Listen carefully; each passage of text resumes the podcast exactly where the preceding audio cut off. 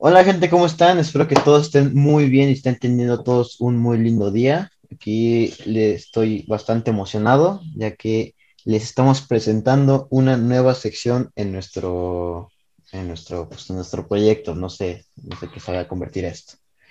Y como siempre estoy con mi amigo y compañero Matías. ¿Cómo estás, Mati?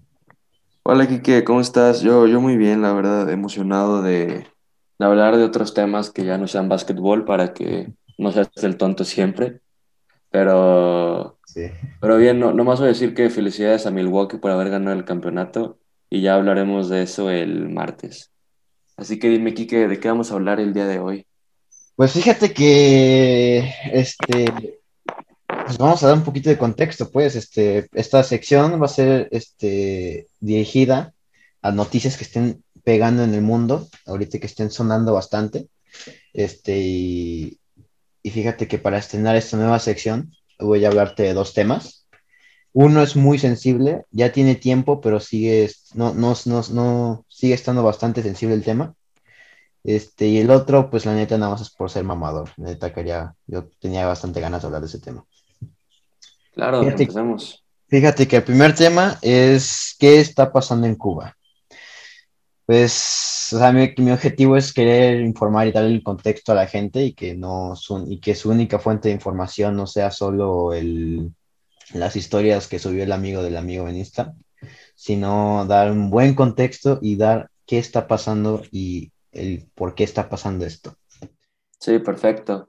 Hay que dar el contexto, el contexto de la nación, ¿no? Primero. Pero yo creo que es importante explicar que Cuba no es un país que se rige como todos los demás. Si tú vas a Cuba, todos los, no hay coches nuevos en sí. Todos los coches son coches de los 80s, 70s, incluso más viejos. Es que recordemos que Cuba es una nación socialista, entonces lo que pasa es que Estados Unidos bloquea comercialmente a Cuba y les deja de mandar estos recursos como coches y otras cosas. Entonces Cuba se queda atrapada en el pasado. Eso es lo que sucede. Entonces todo lo que sucede en este momento es un tema muy delicado del que es importante hablar y darle a conocer a la gente sobre qué está sucediendo.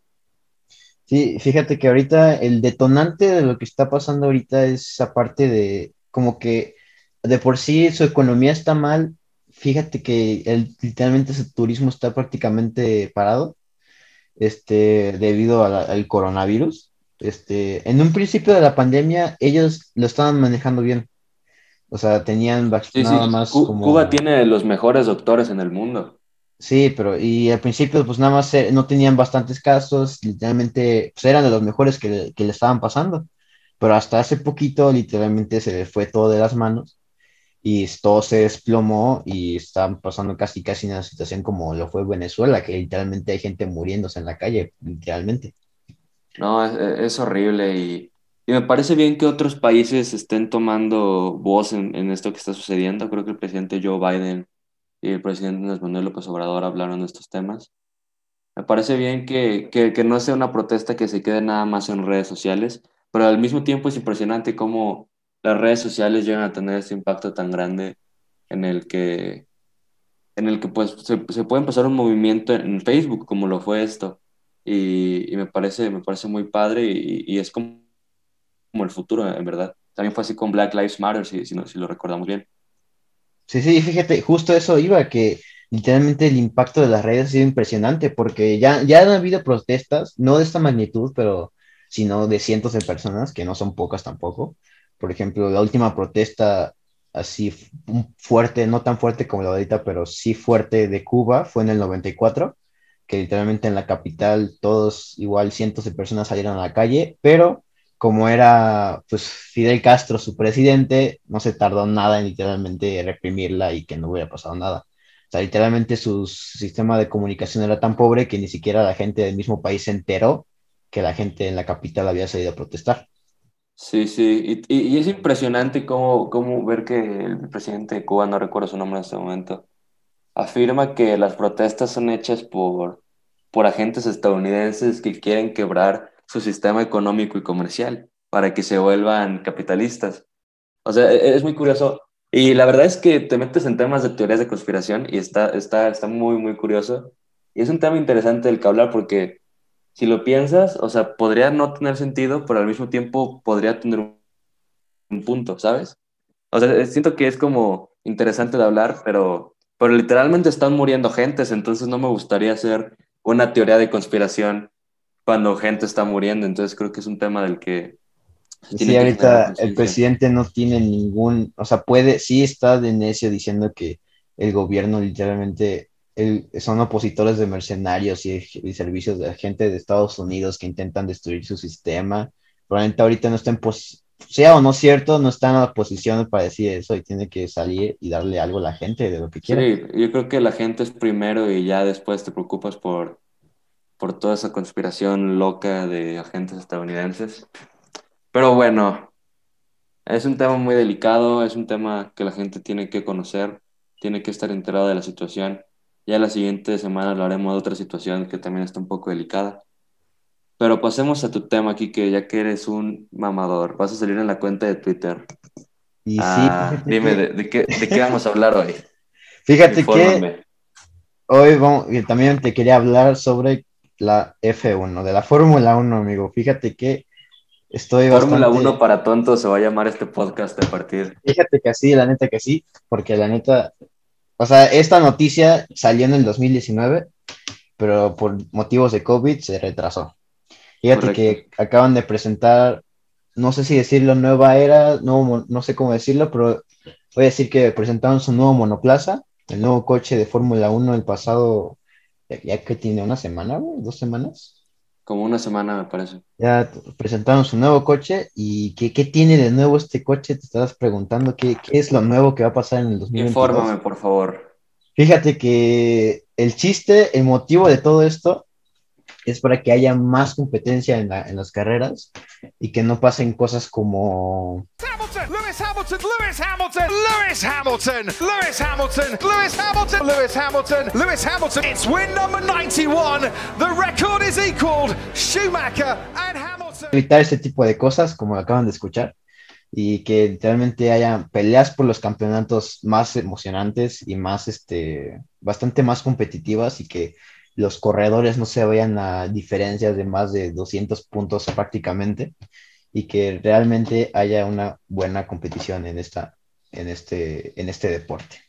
Me, gustaría dar un comentario, pero te iba a decir que, que algo leí, obviamente, porque no iba a entrar aquí al, al panel sin saber nada del tema. Y vi que, que van a tener un tope, ¿no? Como de 175 millones de dólares, algo así vi. Sí, sí, fíjate que no, ese tope lo, ya lo tuvieron en el 2020, creo que fue, pero lo bajaron a 145 millones por motivos de COVID y lo bajaron a 145 millones y ya para el 2022 lo van a bajar a 140 millones y creo que en otros tres años más lo van a bajar a otros 5 millones. Esto lo hacen para equipos como Williams, Alfa Romeo o Haas, tengan oportunidades de, o, sea, equipos de baja tabla tengan más oportunidades con los equipos que son lo que es Mercedes, Red Bull o McLaren. O sea, ese es el chiste por el que están haciendo eso. Y claro, que, y claro que el dinero influye muchísimo. Ah, bastante. O sea, estos monoplazas cuestan millones y millones de dólares. Pensalo cuando Checo cambió y se fue a Red Bull, se vio luego cómo empezó a ganar muchísimo más porque Red Bull maneja mucho más dinero. Obviamente le dan muchos mejores, quiero pensar, coches y una mejor estrategia, ¿no? Porque tiene mejores, mejores estrategas y mejores ingenieros porque tienen más dinero. Sí, sí, obviamente, pero prácticamente sí, fíjate que Checo estuvo bastante, casi gran parte de su carrera estuvo en equipos de media tabla, pero fue hasta que le dieron la oportunidad, que estar en un equipo con un coche ganador, que, pues, como dijiste, literalmente aquí, literalmente casi todo es el presupuesto. Un, un buen, un buen conductor no puede ganar si no tiene un buen coche. Vi que los coches ya no van a tronar tanto, ¿no? O sea, los motores suenan muchísimo menos. Es, es, sí, es, es, lo que la gente dice, o sea, lo que eran los coches de antes, literalmente tenían un motor bastante, o sea, bastante hermoso, sonaba bastante, no sé, no, no quiero decir, o sea, sonaba bastante bien el motor. O sea, aún así los motores de ahorita... Yo no entiendo, yo no entiendo, yo no entiendo a la gente que se excita con sonidos de motores, bro, lo siento mucho. O sea, es que tienes que escuchar, un día te voy a poner los onboard de, de los, de los este, conductores de lo que era 2010 y lo que era o lo que son ahorita. Realmente sí vas a notar una muy buena diferencia y te vas, ya vas a entender por qué la gente se queja tanto. Y eso, eso también, de hecho, en los ya estaba quejando porque ya en el 2025 nos, creo que están planeando ya hacer los motores 100% eléctricos. Y lo que estaba diciendo el jefe de mecánicos de Red Bull era que si, no si, si la FIA, la Fórmula 1 no planeaba hacer algo con el sonido de los motores, pues no iban a pensarla y se iban a ir a Fórmula E. Pues que le pongan, que le pongan una, una lata en las llantas para que suene así como en las bicis, güey. O sea, sí. No, ¿qué te iba a decir? Se supone que es porque tienen más sus, sus, ¿cómo se dice? O sea, que son mejores para el ambiente, ¿no? Sustentables, sí. Por eso está, pues, la era híbrida en la que estamos ahorita. Sí, correcto. la era híbrida que ya es micha y micha de motores de, de, pues de motores, motores de gasolina y eléctricos. Por eso se le dice la era híbrida. Yo creo que, yo creo que va a llegar un momento en la historia donde de alguna forma u otra motores eléctricos van a poder producir ese sonido que a la gente le gusta. Seguramente pues sí, de hecho, ese es el plan para el 2025, porque no estamos tan lejos como, como crees. De hecho, el 2025, pues están, la Red Bull ya está diciendo, o haces algo con el sonido de esos motores, o me voy a Fórmula E, que ya casi casi va a ser lo mismo. No, sí, pero en Fórmula E cambian de coche, ¿no? Cada, cada que van a los pits. Sí, sí, no sé si todavía siga eso, pero sí, ellos literalmente cambian de coche, está bastante medio chistoso que cambian de coche porque se les acaba de la pila, pero sí. ¿Y qué tanto te gustaría, güey, hablando de Fórmula E, que una empresa como Tesla se metiera en ese pedo, güey, de Fórmula 1?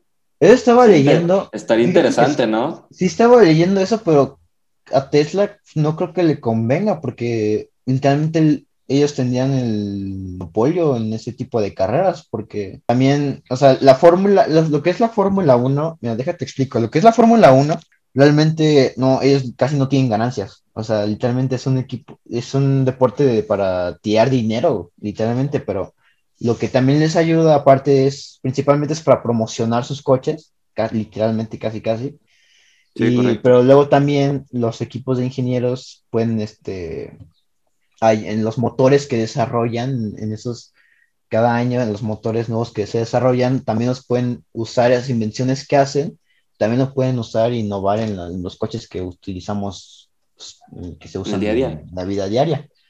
Pero lo que es Tesla en Fórmula E, yo creo que sería un monopolio de parte de ellos, porque realmente ellos tienen la mejor tecnología, literalmente casi casi del mundo. O sea, literalmente sus coches cazan igual o hasta más rápidos que un coche de cualquier coche de que es de que funcione con gasolina. pero creo que definitivamente sería interesante eh, ver algo así. No creo que vaya a pasar, pero sería interesante. Y el 2025 está a cuatro años, si, en verdad lo piensas. O sea, ahorita estamos en las Olimpiadas, hoy empiezan, de hecho. En 2025 ya van a ser las siguientes Olimpiadas, si no me equivoco. Entonces, la neta, no está nada de distancia y va a ser muy interesante ver esa transición de coches que queman muchísima gasolina a coches un poco más sustentables y mejores para el ambiente. Sí, sí, pero pues ya sabes cómo son el, fandom y se quejan porque esas, por cosas ridículas como el sonido del motor. Te voy a preguntar algo, Kike. Dime. ¿Prefieres morir o que el motor suene chido? Digo, que el motor no suene. A mí neta me da igual, güey, o sea, no, o sea, yo no soy tan mamador, güey, o sea, no, no, soy tan mamador, güey, como, como otra gente, güey, pero la neta, me, así, a mí sí me da igual, güey, pero la neta, sí estaría mejor, sí estaría bastante agradable que el motor sí suene bastante mejor, güey, pues, sí, sin duda, sonido, Le da otro elemento a la, a la carrera. Pero bueno, creo que eso es todo por hoy. ¿Tienes algún otro comentario? Pues que todos a seguir en las redes sociales, que están, van a estar en, en todos lados van a estar las redes sociales, que esperamos nos, nos apoyen compartiendo. Y... En la descripción del video. Y ya saben, ya saben, si están en Spotify, váyanse a YouTube, si están en YouTube, váyanse a Spotify, etcétera, etcétera, etcétera. Gracias a todos por escuchar